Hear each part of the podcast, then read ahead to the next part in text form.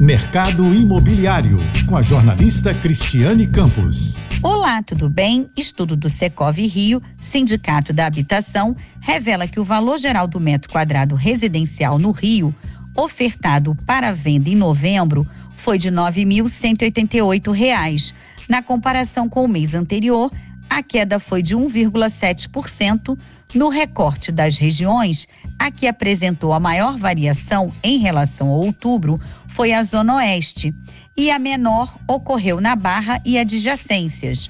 Já o valor geral do metro quadrado ofertado para locação residencial em novembro foi de R$ 32,63, variação de 4,7% ante o mês de outubro.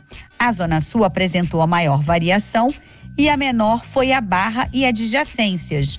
Eu fico por aqui, espero vocês também no meu Instagram, criscampos.oficial e no portal mercadoimobiliário.net.